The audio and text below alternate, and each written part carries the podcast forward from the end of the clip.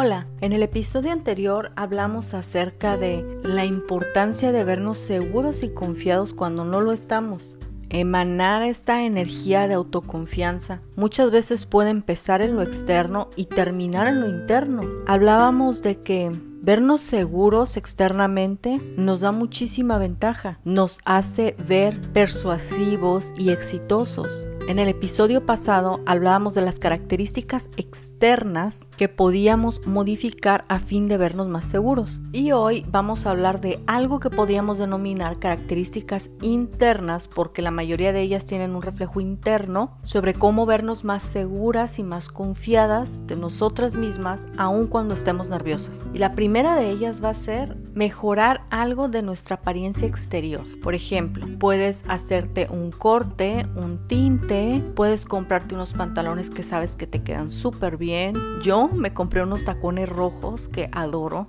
No precisamente tiene que ser un cambio de imagen, pero muchas veces un pequeño cambio que hagamos se refleja en otras áreas internas y luego en lo externo. Puede ser hasta intentar una nueva forma de maquillarte. No tienen que ser grandes pasos, pero sí concretos. El número dos es ejercitarte regularmente. La verdad es que ciertamente cuando uno tiene un cuerpo ejercitado, te sientes mucho más segura.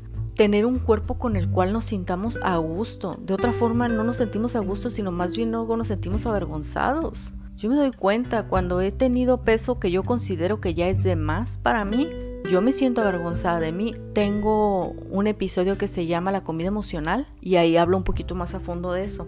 Entonces, hacer ejercicio con regularidad es importante. También se oxigena nuestro cerebro y nos ayuda a ser un poco más más felices, más relajadas. El número tres es respirar profundamente. Tomar pequeñas respiraciones, inhalar, sostener, exhalar, libera estrés y nos ayuda a sentir más seguros. Puedes intentarlo en cualquier momento. Cuando te sientas estresada o inquieta, toma una respiración, inhala, espera 5 segundos, exhala, hazlo 7 veces y vas a sentir la mejoría.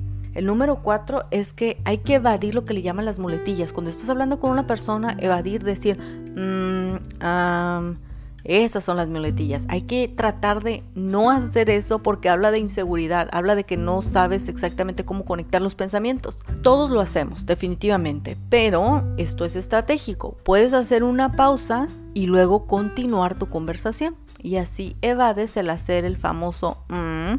El número 5 es preparar una pequeña conversación.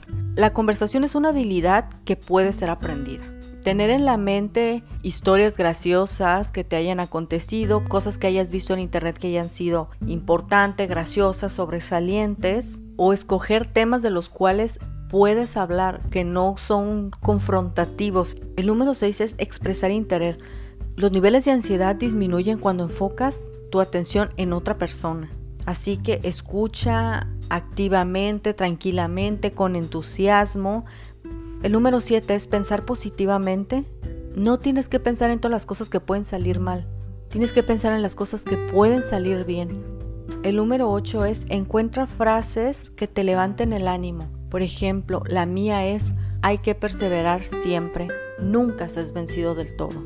Esta frase a mí me da mucha fuerza y me da mucha esperanza, porque realmente los deseos de perseverar y de salir adelante están dentro del corazón de uno, no están en la mente. Y por último, no olvides que es natural sentirnos nerviosos. A veces son situaciones que se escapan en nuestra zona de confort, a veces simplemente es falta de costumbre de nuestra parte. Hay que acrecentar nuestro mundo y no disminuirlo. Siempre intente interactuar. Nos vemos la próxima.